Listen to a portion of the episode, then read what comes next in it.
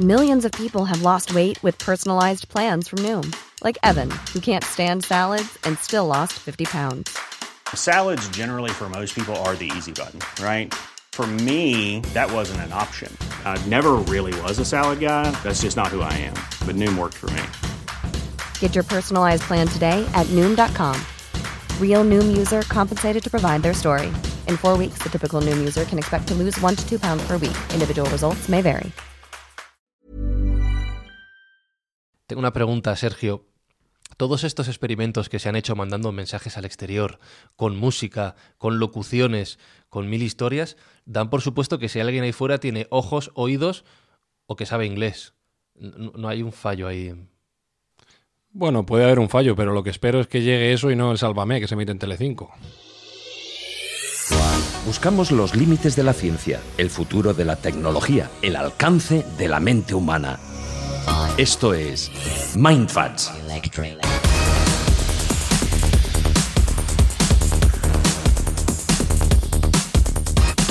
Bienvenidos a Mindfacts, un programa que pretende hacerte reventar la cabeza como Sálvame, pero de otra manera.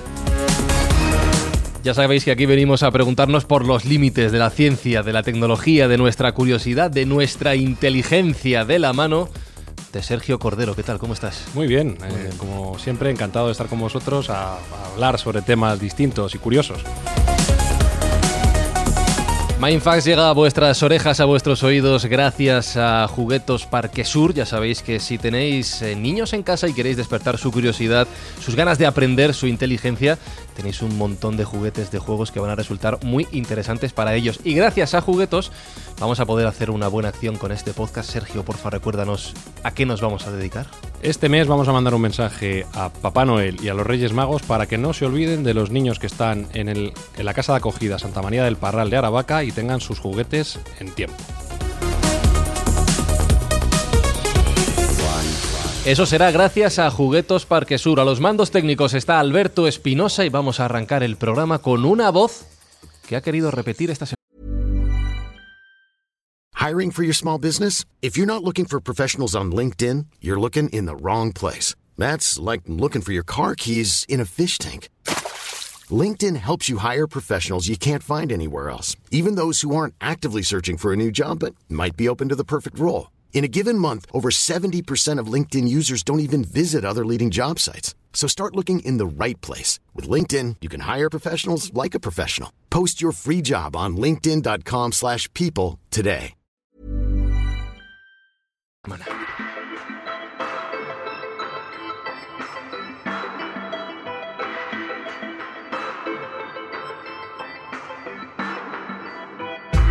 No sé si hay alguien ahí fuera, pero sé que aquí dentro está Jesús Callejo de nuevo. ¿Qué tal? ¿Qué tal? Pues nada, un placer.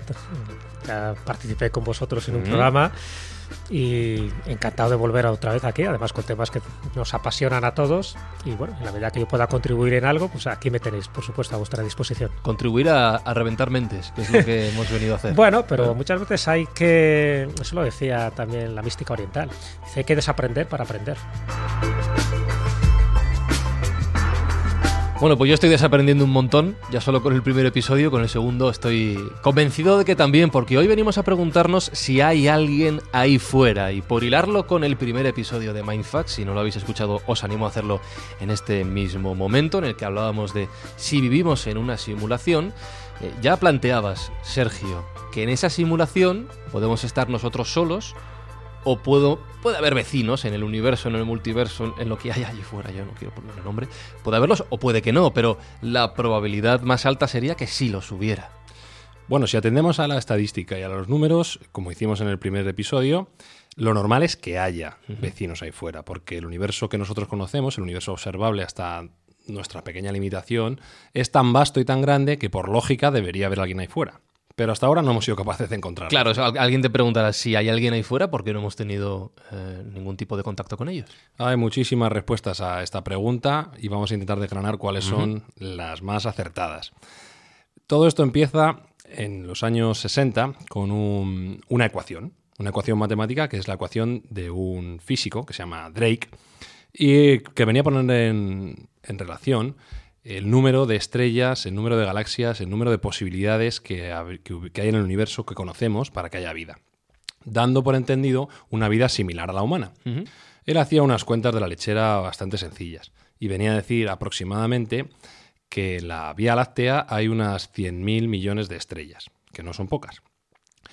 Pero a su vez se calcula que hay otros 100.000 millones de galaxias como la nuestra, con lo cual el número de estrellas que sale eh, de multiplicar 100.000 por 100.000, pues eh, no, no tengo mucho- muchos millones. pero es- Sí, un número, efectivamente, muchos ceros. muchísimos ceros. Eso nos lleva a pensar que, a su vez, dentro de cada estrella hay una posibilidad de que haya planetas que sean habitables, planetas donde la vida haya podido surgir. Si un pequeño porcentaje de esos planetas eh, han tenido capacidad de, desarrollar la vida y a su vez un pequeño porcentaje de esos planetas que han desarrollado vida han sido capaces de tener vida inteligente, quiere decir que el número de civilizaciones que podría haber solo en nuestra Vía Láctea estarían en el entorno de las 10.000. 10.000. Son 10.000. muchos. Números conservadores. Esos son números conservadores. Entonces, un señor que se llamaba Enrico Fermi, también un astrofísico italiano, se preguntaba si estas son las posibilidades de matemáticas de que exista vida, ¿dónde está todo el mundo? ¿Por qué no los hemos encontrado? ¿Por qué no tenemos noticias de ellos? Y hay varias respuestas a su vez también para esto. Por supuesto, la primera podría ser que estamos en una simulación y en esta simulación estamos solos. vale. Hilando con el primero. Pero ya, pero ya decías tú que eso es poco probable si Poco estamos en una simulación. Pero bueno, es una posibilidad que hay que tener Bien. en cuenta. Las posibilidades siguientes de por qué no los hemos encontrado, pues se pueden desarrollar en muchos ámbitos. En primer lugar, en, en el ámbito espacial. El universo que nosotros conocemos es tan grande que posiblemente nuestros esfuerzos para llegar a nuestros vecinos, para escucharlos o para, o para que ellos nos escuchen a nosotros, eh, son muy lejanos. Porque todavía somos una civilización, digamos, en pañales, con un desarrollo tecnológico corto para lo que podría ser una civilización intergaláctica. Porque por mucho que hemos eh, escuchado, visto y viajado en el espacio, que sobre todo escuchado y visto ya llegamos a cierta distancia, sigue siendo una parte muy, muy, muy, muy, pequeña del universo. Ínfima. Es como si Cristóbal Colón, antes de descubrir América, estuviese en la playa de Puerto de Palos. Eso sería una, una comparativa de lo que hemos eh, visto y lo que hemos escuchado en el universo. Hay otros parámetros también que nos pueden llevar a pensar que no hemos encontrado a nadie porque estamos atendiendo a señales que no son las correctas. Nosotros entendemos que la forma de comunicarnos es por radiofrecuencia y civilizaciones más avanzadas, como las que podrían ser inteligentes intergalácticamente, se pueden reír de la comunicación electromagnética, puesto que para ellos podría ser algo tremendamente primitivo. Ah, con lo cual la pregunta que te hacía al inicio de este episodio, no, vea, fíjate, tenía cierto sentido. A lo mejor estamos mandando mensajes al, al exterior que no hay posibilidades de que sean decodificados. Posiblemente no solo no puedan ser codificados, sino que para ellos eh, no estén ni siquiera en esa sintonía. La sintonía que nosotros utilizamos, ellos no la usen, la hayan descartado por primitiva o, o directamente no la entiendan. Claro, hayan evolucionado de otra manera, que tampoco lo podemos prever. Por supuesto, no, no sabemos cómo han podido evolucionar esas eh, diferentes civilizaciones que se- supuestamente son más avanzadas que nosotros, pero sí parece probable que si son más avanzadas tecnológicamente no utilicen los mismos sistemas que estamos utilizando nosotros hoy en día. Como decía un científico, la- el campo electromagnético es de civilizaciones perdedoras. Una civilización ganadora utilizaría a lo mejor eh, ondas gravitacionales o otro tipo de tecnología mucho más avanzada. Acordaros un poco también la teoría que decía, creo que era Kazarset, que decía que había como tres tipos de civilizaciones, ¿no? La nuestra, la que, en fin, estamos intentando aprovechar los recursos de nuestro planeta y lo estamos aprovechando mal porque ahí está el cambio climático y la cantidad de barbaridades que estamos haciendo. Una civilización mucho más elevada tecnológicamente que estaría aprovechando los recursos de su estrella, todavía nos queda mucho por llegar allí, y una tercera que son tan avanzados, son tan inteligentes y nos da sopas con ondas que están aprovechando los recursos de su galaxia. Claro, de- nosotros, desde nuestra perspectiva antropocéntrica, creo que estamos como muy mudos y muy ciegos a la hora de entender lo que es la vida que nos rodea. Cuando digo nos rodea, estamos hablando solo de nuestro sistema solar. Y hay dos datos que son muy significativos de cómo vamos aprendiendo a marchas forzadas. Hasta siempre se ha dicho que hay vida cuando hay agua. Entonces se estaba buscando agua en algún planeta que no fuera la Tierra. Bueno, ahora se está encontrando agua prácticamente en todo el sistema solar, ¿eh? Eh, ya desde Encélado o, de, o en Europa, en un satélite de Júpiter, o en muchísimos lugares se está encontrando agua. Posiblemente no con la composición de H2O, pero es agua. Por lo tanto, si hay agua, es un, un micro como un caldo de cultivo, ¿no? Para sí, como, eso, exactamente, un caldo de cultivo primigenio que se da la vida. La cosa es, ¿hay vida inteligente? Eh, se pensaba, dice, bueno, si la Tierra que está en una posición estratégica en relación al Sol, pues otros sistemas solares, la Tierra, otros planetas similares, que el mismo tamaño, con una atmósfera, con una distancia similar a la estrella principal, pues también habría. Y es un poco lo que estaba contando Sergio. ¿Qué quiere decir? Que sí, que no hay eh, ni uno ni dos, sino miles de ellos. Quiere decir que puede haber vida extraterrestre ahí y vida inteligente, porque vida extraterrestre sería toda lo que sería manifestaciones de vida, incluso microorganismos.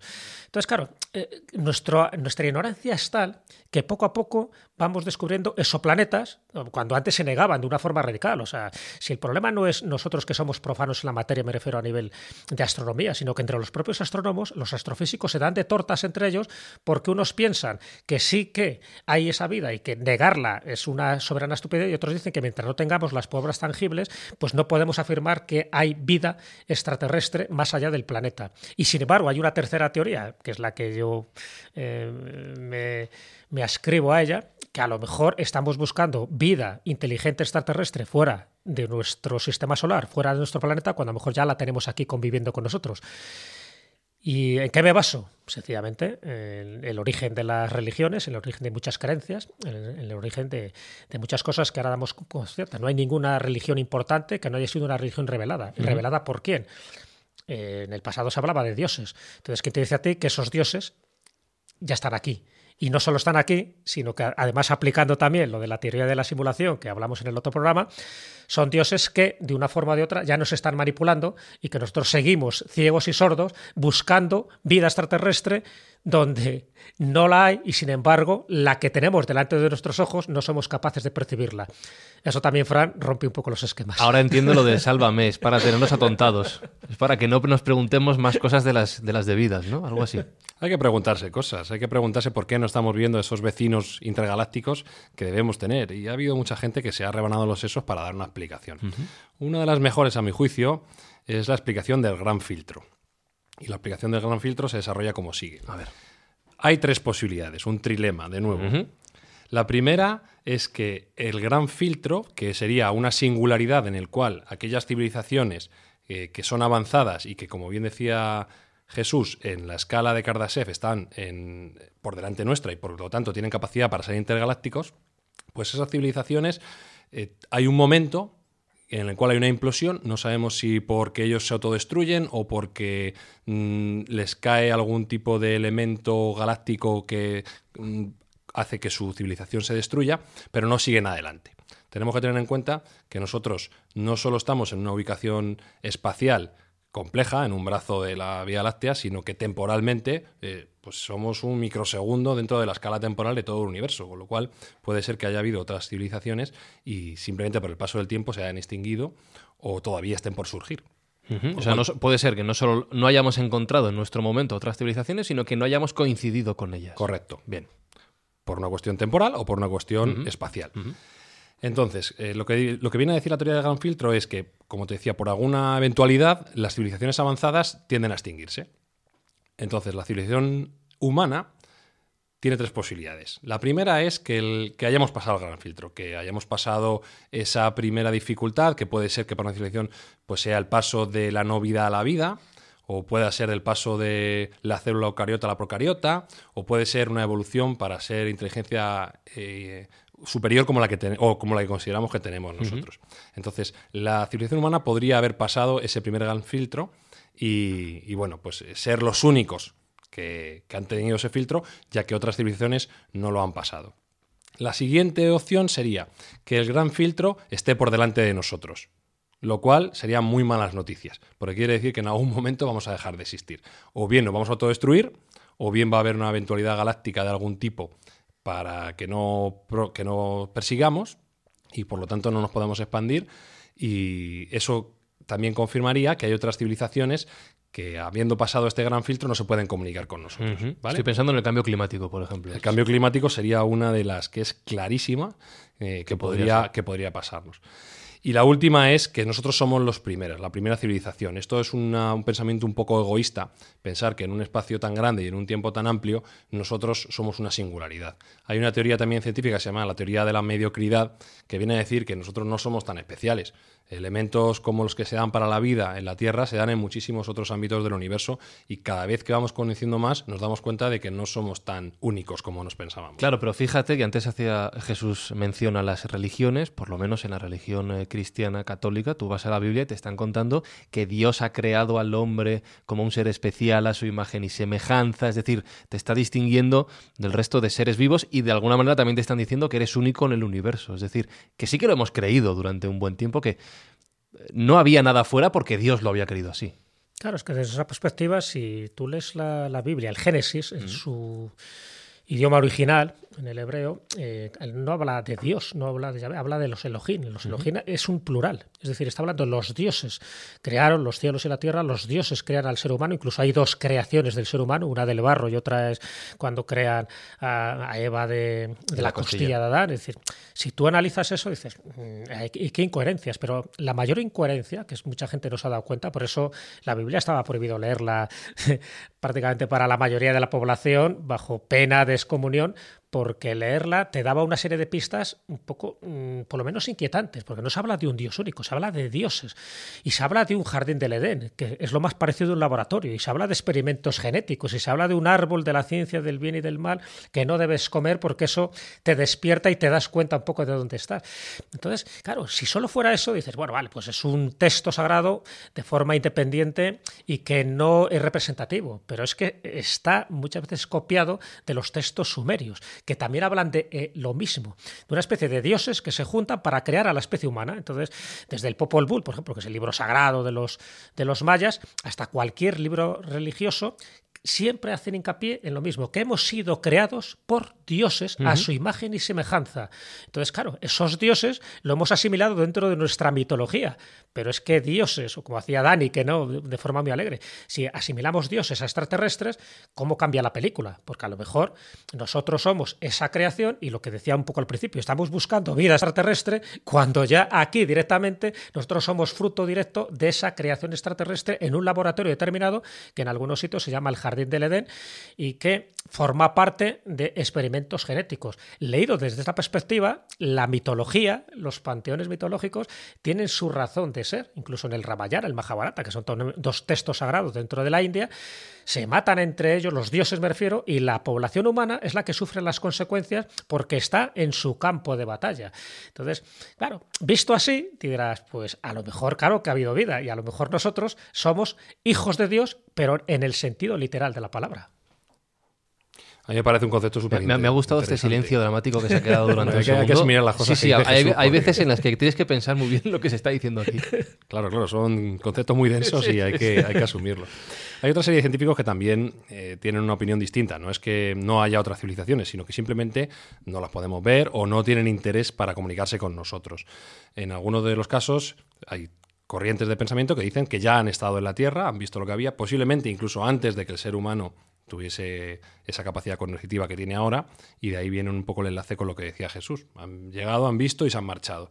Para nuestros ancestros, aquellos fueron los nuevos dioses o los dioses que les visitaron, eh, pero para ellos fuimos pues un pues poco más que un safari. Llegar, ver Un experimento.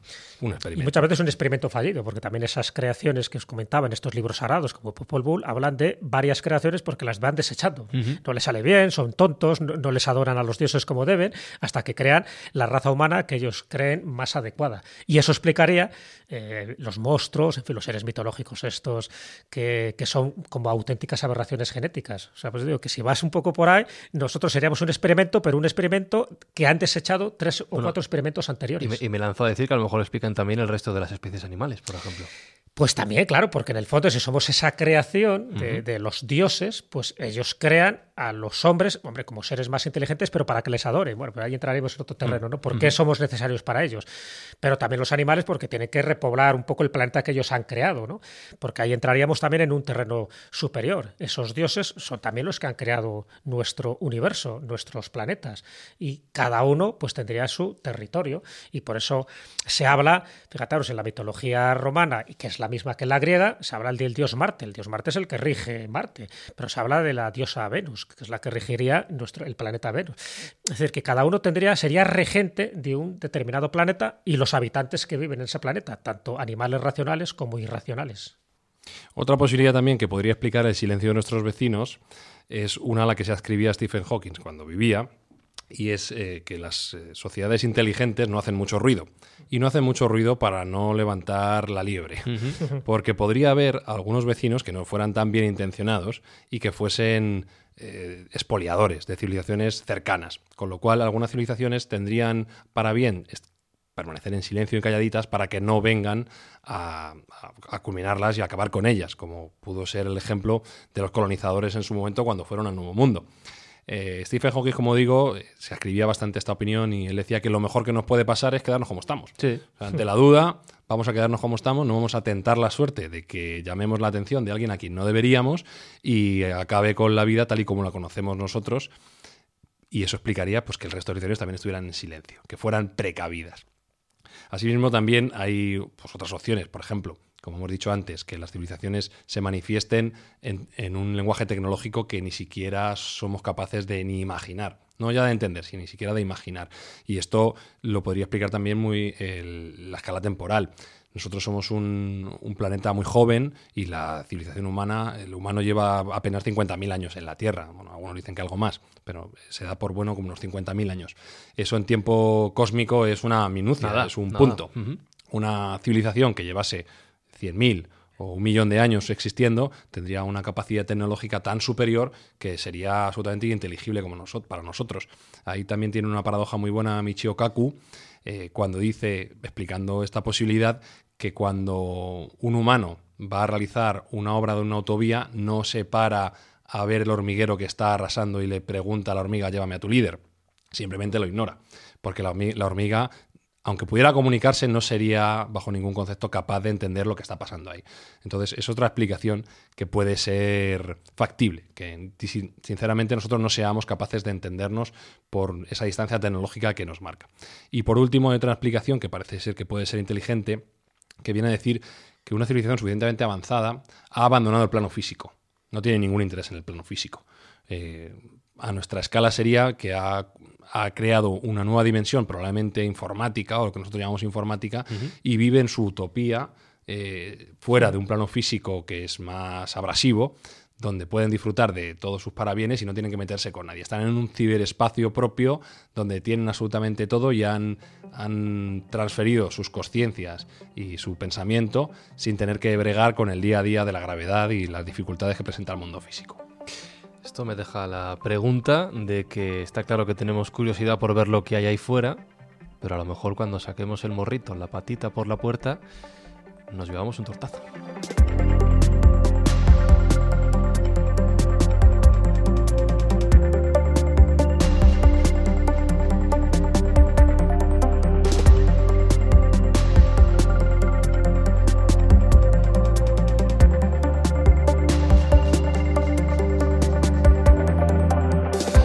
Jesús, ¿y si, como preguntaba ahora, como planteaba Sergio, salimos ahí fuera y no nos gusta lo que nos encontramos? Pues casi seguro que no nos va a gustar, porque si... Tendemos a idealizarlo un poquito, ¿no? Claro.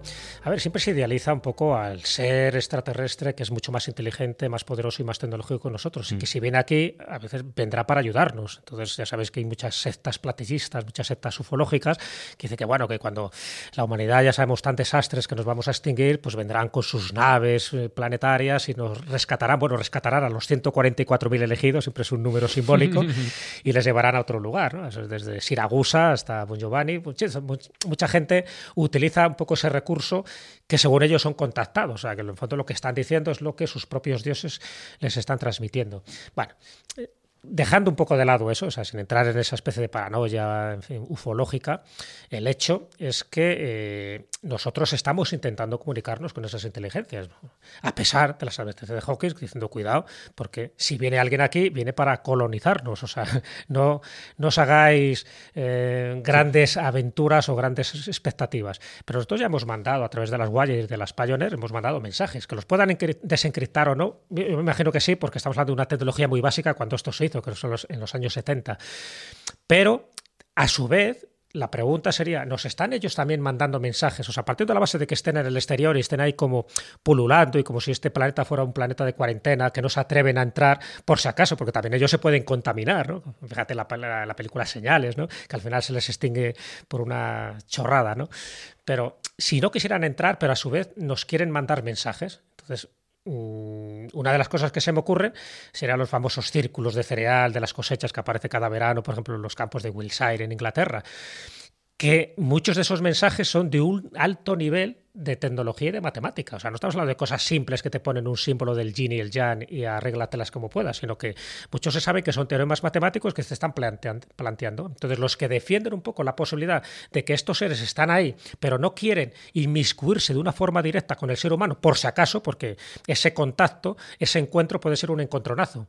Es decir, puede ser perjudicial para ambas especies. Pero sí nos están mandando señales como para decir, cuidado, aquel que sepa interpretar estas señales, estos mensajes, sabrá la clave para contactar con nosotros de una forma más coherente, no mandando mensajitos por los Pioneer, sino de una forma mucho más sofisticada. Y si es así, pues entonces hay una élite de personas que captan esos mensajes y serían los que actualmente sí se están poniendo en contacto con esas inteligencias que de alguna forma están llamando a la troposfera, como diciendo, podemos entrar, pero podemos entrar con las mejores condiciones, podemos entrar con la seguridad de que no os vamos a afectar a vosotros ni vosotros os vais a afectar a nosotros. Entonces, eso es una posibilidad que se ha planteado en distintos círculos y que me parece bastante coherente y que a lo mejor las claves las tenemos delante de nuestros ojos. Son esas, esos mensajes, esos crop circles, como lo llaman, esos círculos en las cosechas, que nos están dando una información de alta tecnología. Y hay algunas que, desde luego, es para quitarse el sombrero y para zumbarte las neuronas de una forma increíble, porque se están planteando ni más ni menos que planteamientos matemáticos o teoremas que de momento son irresolubles. Entonces, yo no sé un poco, Sergio, ¿qué piensas de eso? Bueno, de momento, si esos círculos son falsos, están muy bien hechos. Eso hay que reconocerlo, que tienen, tienen hay, hay círculos falsos seguro, pero estoy hablando de los, los otros, los sofisticados, los que te están dando una información increíble. Hay una cuestión que es esencial en el imaginario colectivo, es cómo vamos a atacar el contacto con alguna civilización, qué tipo de lenguaje podemos utilizar y cómo nos podríamos comunicar del mejor modo. Eso se ha tratado ya en varios libros y en varias películas. Así recuerdo eh, a bote pronto la última de extraterrestres buena, que fue La llamada, no sé si recordáis, donde la trama central basaba en cómo era posible comunicarse con alguien pues que probablemente no tuviese, como bien ha dicho Fran al principio, ni ojos, ni orejas, ni, laringe. Nada. Entonces estaríamos creando un lenguaje desde cero para comunicarnos con ellos, o bien aprender su lenguaje, o nosotros eh, enseñarles el nuestro. Y que no haya malentendidos por el camino. Y que no haya malentendidos. Cuidado. Curiosamente, por curiosidad, pues hace poco he leído el relato corto en el que está basado la película La llamada. El relato corto es de Ted Chiang, eh, que es un escritor norteamericano, y es delicioso, es eh, muy, muy bueno, y profundiza mucho en esa, en esa dificultad que tendríamos los humanos en comunicarnos con alguien que no tiene por qué tener una morfología parecida ni un sistema de comunicación parecido. Y finalmente, como todo apuntaba, al final acuden a las matemáticas como lenguaje universal que todo el mundo podría entender. Curiosamente, en este caso, además, acuden a un principio matemático extraño que es el de la refracción de la luz en el agua. Por ahí empiezan a entenderse, por el comportamiento de la luz en el agua, esa refracción que tiene, no por eh, el número pi, que podría ser lo, más lógico para nosotros, sino bueno, pues un, parámetro distinto, pero que ellos entienden mejor. Y a partir de ahí se crea un lenguaje común y venimos a entender que ellos son meros observadores que nos vienen a aportar algo, pero no lo que nosotros pensábamos, que nos iban a aportar tecnología o un conocimiento eh, mejor, sino que nos terminan aportando es su propio lenguaje. Y su propio lenguaje nos permite viajar en el tiempo. O sea, es un concepto mm, muy sofisticado y es un concepto muy innovador de cómo se había mm, atendido a, la relación entre humanos y posibles extraterrestres. Lo que lleva a lo que estábamos comentando, la dificultad que tendríamos para entendernos con ellos o ellos con nosotros y si quizá estén mandando mensajes y señales que nosotros ahora mismo no seamos capaces ni siquiera de imaginar, no, no, no de entender. Esto es una problemática que eh, puede pasar. Un chimpancé puede comunicarse con un humano, pero una, oveja o, una hormiga no podría. Entonces, eh, depende de la distancia cognitiva e intelectiva que tuviera la raza que nos visitase o que emitiese contacto con nosotros, podríamos o no podríamos llegar a ese punto de contacto. Hacernos un problema que se tiene que ser el lenguaje, ¿no? Un poco a la hora de definir qué serían estos los extraterrestres, si son seres inteligentes, si tienen una morfología parecida a la nuestra, si está basada en el carbono o están ellos basados en la estructura del silicio. El problema es la palabra ya extraterrestre, porque ya damos por hecho de que son seres que están fuera de la Tierra, que quieren entrar o quieren, bueno, pues formar parte un poco de nuestra civilización, para bien o para mal. Pero claro, la palabra extraterrestre desde mi punto de vista limita mucho las cosas y es tendenciosa, porque a lo mejor los que nos visitan, los que de vez en cuando interactúan con nosotros y hay luego pues contactados, son seres dimensionales, es decir, son seres que conocen distintas dimensiones de las que nosotros conocemos. Ya sabéis que los astrofísicos incluso han postulado 11 dimensiones distintas. Nosotros conocemos tres espaciales y una temporal, que sería el tiempo. Y esa sería la cuarta dimensión. Pero imaginaros que esta gente es capaz de entrar eh, a través de esos intersticios del tiempo, esas grietas temporales, y entran con nosotros y a partir de ahí se producen, vamos a llamar, los que son los contactos o los fenómenos paranormales. Pero imagínate que es una, una entidad de quinta dimensión o de sexta dimensión. Entonces no son extraterrestres porque no viven en un planeta distinto. Están viviendo con nosotros, pero en una realidad, en una especie de vibración que nosotros no somos capaces, porque nuestro ojo es muy limitado y nuestro oído también es limitado para captar esas vibraciones o esos sonidos. Y, nuestro, y nuestra visión, pues va de lo, nada, muy, muy, bueno, el sonido creo que era de los 20 hercios a los, 20.000 hercios. O sea, Por encima de eso ya no ves nada. Y nuestra visión igual, está muy limitada. Entonces, si son seres dimensionales que nosotros queremos llamar extraterrestres, de alguna forma ya estamos limitando, por el mismo concepto de la palabra extraterrestre, a estos seres que interactúan con nosotros. Por eso en otras culturas les llaman pues, daimones, por ejemplo, ¿no? Son como seres espirituales, otros los llaman ángeles, que entran en contacto con nosotros, que se pueden transformar en lo que ellos quieran, pero para darnos un mensaje. Si realmente fuera una, un contacto agresivo, ya nos hubieran invadido hace tiempo, porque bueno, pues, desde esa perspectiva nosotros somos como un caramelito para este tipo de dioses. Pero si lo que quieren es entrar en contacto con nosotros de una forma pacífica, siguiendo unos protocolos cósmicos en el supuesto que los haya, pues está claro que solo se pueden contactar con aquellas personas o con aquellos gobiernos que estén preparados para asimilar esa tecnología, y ahí entra un poco como una cuña con lo de Roswell en el año 1947, donde dice que eso fue más que un estrellamiento, eso fue un contacto donde con los seres que quedaron que sobrevivieron a ese estrellamiento, la tecnología que se intercambiaron, el gobierno de Estados Unidos en aquel momento, cuidado, esto que estoy diciendo, hay libros muy sesudos, ¿eh? no estamos hablando de, de, falacias. Esa tecnología que se intercambiaron es lo que hizo que a partir del año 47 surgiera una tecnología superior a la que por entonces se había desarrollado en este planeta o por esta humanidad. ¿no? Y hay varios ejemplos que podríamos exponer.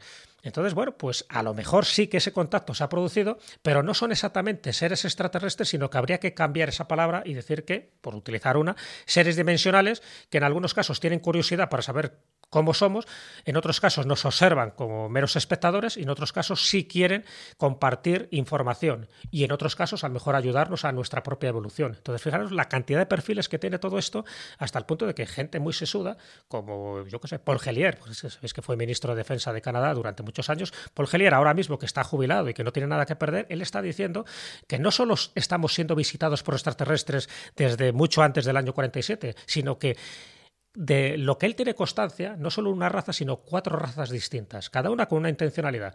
Entonces, si lo dice Paul Gellier, que no es un ufólogo, que es una persona que ha manejado información privilegiada como ministro de Defensa en Canadá, y te lo dice esto con esa parsimonia, y te, está diciendo que otros no lo dicen porque quieren ocultar esta información, porque al fin y al cabo debajo hay información tecnológica. Esto es como todo. Si tú tienes información privilegiada, tienes poder.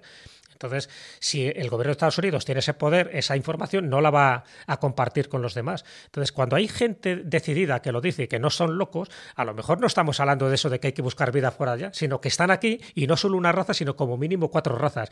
Paul Gellier le damos crédito, le damos el beneficio de la duda, es un pirado o realmente ha dicho algo que todo el mundo, bueno, quiere escuchar, pero que él se ha atrevido a decir. Ha salido de la simulación, ¿no? ha salido de la simulación y no, pero ni siquiera sería una simulación, sencillamente que tiene información privilegiada y la quiere compartir. Claro. Pero es que como él, hay muchísimos astronautas, eh, científicos de alto nivel de la NASA que están diciendo algo parecido. No mientras están en activo, sino cuando ya no están en activo. Entonces, claro, estos informadores, vamos a llamarles de alto nivel, pues por lo menos te hacen dudar. Dice, a ver si es verdad que lo que nos están engañando es que no estamos buscando un contacto con otras civilizaciones y ese contacto ya se ha producido, no ahora, sino incluso hace mucho tiempo, y esto entroncaría con lo que os decía al principio. Y ahí están las distintas mitologías, ahí están los libros creacionistas, donde siempre te están hablando de una forma insistente de que los dioses nos han creado, pero nos han creado a su imagen y semejanza. Claro, fíjate, escuchándote, eh, me estaba fijando mucho en el uso de la palabra extraterrestre, no por, y es, muy interesante lo que cuentas, de que, de que puede que los extraterrestres no estén fuera de la Tierra, sino el propio concepto de extraterrestre que nos vuelve a situar a la Tierra en el centro del universo, de alguna forma. Es lo que está en el planeta y todo lo que está fuera de ella, que es abrumadoramente mayoritario, claro. El encontrar, el confirmar que hay vida fuera de la Tierra puede cambiarnos la perspectiva de lo que somos, lo que somos dentro del universo, sentirnos parte de un todo y además, como decía Jesús, abrirnos la mente para desarrollarnos mucho más allá de lo que hemos conseguido hasta ahora. Bueno, yo creo que confirmar que hay vida fuera de la Tierra será la gran noticia de la humanidad. no estamos solos, ¿no? Como decía Carl Sagan, si estamos solos, ¿cuánto espacio se ha aprovechado? Ya ves. Entonces, yo creo que va a poner patas arriba todo nuestro credo, nuestro conocimiento y nuestra civilización y sociedad. Al final nos vamos a dar cuenta de que hay hermanos, hay primos y hay vecinos, hay que salir fuera y respecto a lo que decía Jesús, eh, que quizá estamos mirando en el sitio inadecuado en cuanto a distancia y no a nivel dimensional, a mí me parece una teoría estupenda porque además daría explicación a las limitaciones físicas que tenemos de distancia. Sería mucho más sencillo viajar dimensionalmente que no hacer un trayecto de años luz con las limitaciones físicas que nosotros conocemos eh, de velocidades máximas. Entonces considero que es una, una grandísima teoría que puede tener una base importante. Y también coincido en que puede haber eh, visitas que se estén tapando porque efectivamente a, mediados del siglo XX ha habido un cambio tecnológico brutal que tendría una buena explicación con esa singularidad de recibir una tecnología que anteriormente no existía, podría ser una buena explicación y que por supuesto se tapa para no dar ventaja al teórico enemigo. Cuanta más información mantenga uno y más si es a nivel tecnológico, pues muchísimo mejor en detrimento de toda la humanidad, que quizá fuese merecedora de tener en sus manos esa tecnología. Pero ya sabemos que, bueno, la humanidad hay ciertos elementos que no piensan en globalidad, sino en individualidad. Lo más parecido que tenemos a un extraterrestre en esta mesa es Alberto Espinosa, que quiere preguntar algo.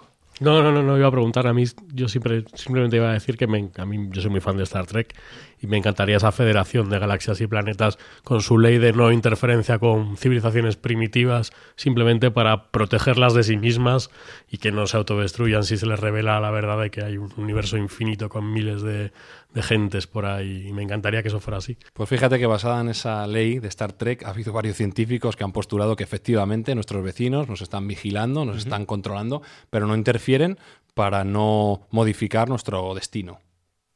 Me hace gracia, bueno, me hace gracia, me llama la atención y, el ejemplo que has puesto de Star Trek es, muy bueno. Eh, lo que decía antes es que somos un poco idealistas cuando pensamos en las posibles manifestaciones de vida inteligente fuera de, nuestro planeta.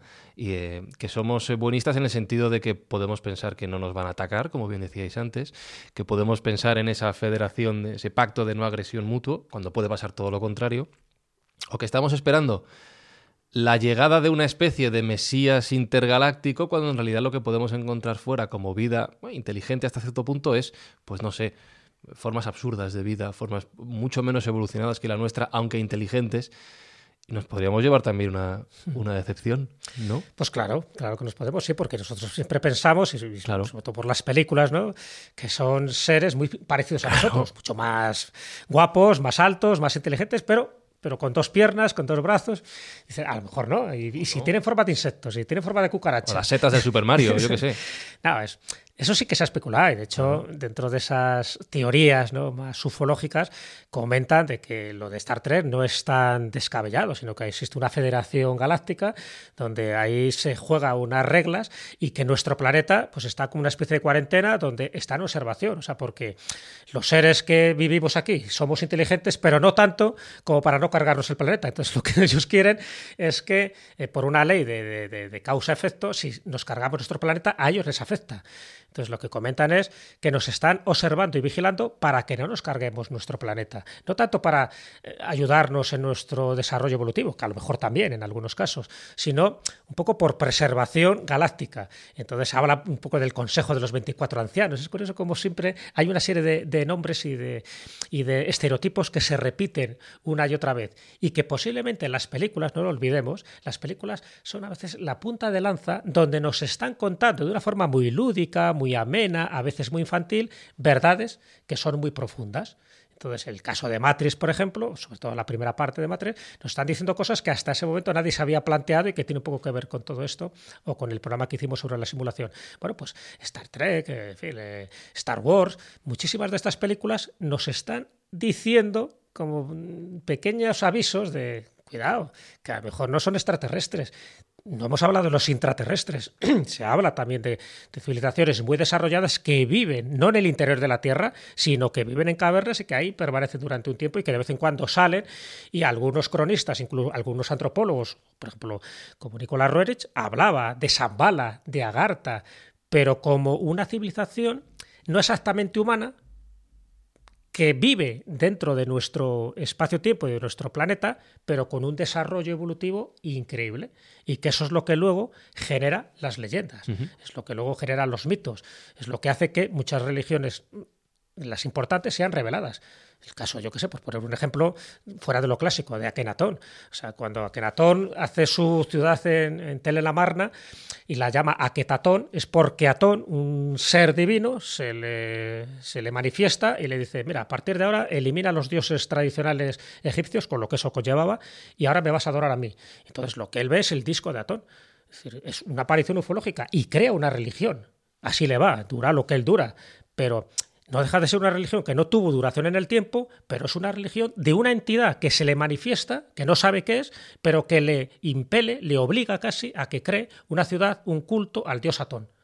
Bueno, pues como eso, ha ocurrido muchísimas veces. Entonces dices, cuidado, que es que a lo mejor es lo que estamos diciendo, estamos mirando en la dirección equivocada, que ya están aquí y que una manifestación de esas inteligencias llamadas extraterrestres eh, ya juegan con nosotros desde hace tiempo. Pero además que puede haber distintas razas, además puede haber distintas dimensiones, además puede haber distintas puertas intergalácticas donde puedan entrar y salir a su antojo, pero siempre preservando una ley cósmica que es la no injerencia. O sea, ellos nunca podrían invadirnos ni podrían condicionarnos. ¿Por qué? Porque entonces el experimento, si somos un experimento sociológico de estas entidades, entonces el experimento se viene abajo. déjanos jugar a ver si con las cartas que nos han dado somos capaces de salvarnos o de autodestruirnos. El problema es que algunos dioses piensan que vamos por el camino de la autodestrucción.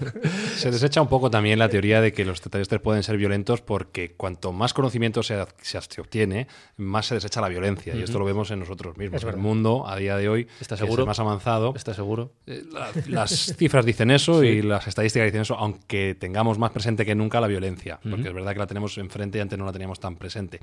Pero sí que parece cierto, y así vemos estudios como puede ser de Pinker y otros, otros eh, estudiosos del asunto, que el mundo es mejor que nunca, más avanzado que nunca, más leído que nunca y menos violento que nunca. Entonces se tiende a pensar que cuanto más conocimiento, menos violencia.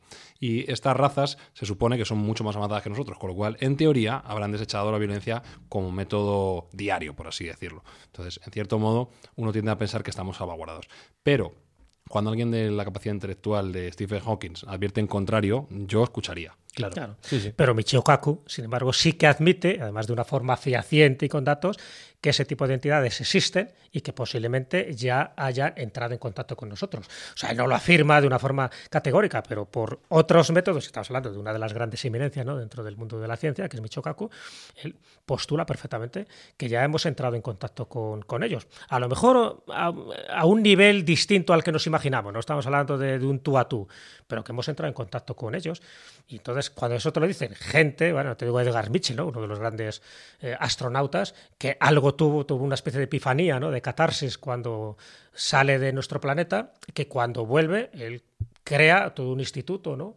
de noética para precisamente para darnos cuenta de que ese contacto es mucho más inminente o es más real de lo que la gente se imagina. Entonces pone su su piedrecita ¿no? para que esto se, se consolide. Claro, automáticamente le criticaron todas sus colegas, sus toda la profesión ¿no? del mundo de la astrofísica, pero sin embargo si lo reparamos, un poco lo que os decía de Paul Hellier, ¿por qué va a mentir? ¿Por qué se, se ha vuelto loco? ¿Se ha grillado?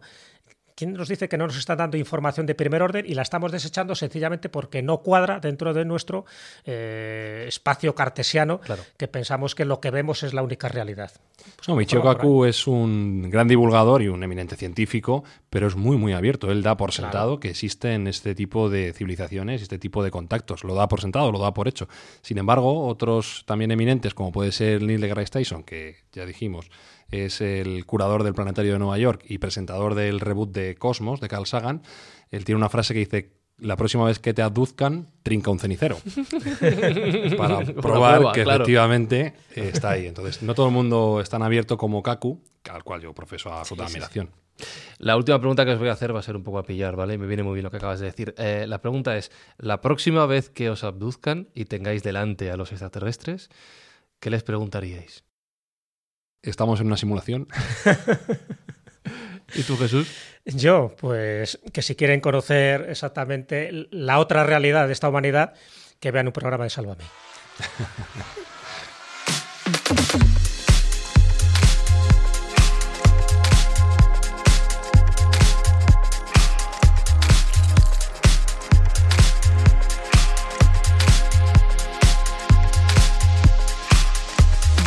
Y me queda la pregunta para ti, Espi. Eh, ¿Tú qué les preguntarías a los extraterrestres? Hasta ahora que hay de comer. sí, es que ya, ya se va acercando la hora de comer en este momento en el que estamos grabando y hay necesidades terrenales.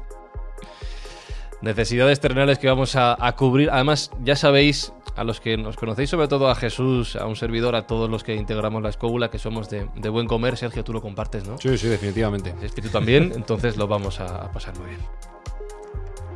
Hasta aquí esta segunda entrega de Mind Facts, que recuerdo que llega gracias a vosotros, eh, que llega a vosotros, perdón, gracias a Juguetos Parque Sur y una buena acción, una buena idea que vamos a, a desarrollar pronto. Vamos a dotar de juguetes a todos los niños que los necesitan en Reyes y en Papá Noel. Vamos a darles encargo a los Reyes y a Papá Noel para que se los lleven a los niños de Santa María del Parral, Casa de Acogida de Aravaca. Así que ya sabéis, si queréis ayudar, ayudarnos a ayudar, mejor dicho, lo podéis hacer escuchando el programa, compartiéndolo en vuestras redes sociales, en las plataformas de podcast, allá donde lo escuches, házselo llegar a alguien que le pueda gustar. Gracias a Alberto Espinosa a los mandos técnicos, Jesús Callejo, un placer. Lo mismo os digo. Sergio placer. Cordero, un gustazo aprender contigo. Y aprendo de vosotros yo. Y un servidor, Fran Izuzquiza, que a comer, a comer. tenemos ahora a comer. Chao, chao, chao, chao, chao. chao. Mindfacts llega cada semana a tus oídos a través de Spotify, Apple Podcast, Evox, Google Podcast o tu aplicación favorita. Búscanos en redes sociales. Somos Mindfacts. Verás, hay 400.000 millones de estrellas solo en nuestra galaxia. Si solo una de cada millón tuviera planetas, y de esas en una de cada millón hubiera vida, y si solo en una por millón de esas hubiera vida inteligente, habría literalmente millones de civilizaciones. Si no fuera así, ¿cuánto espacio desaprovechado?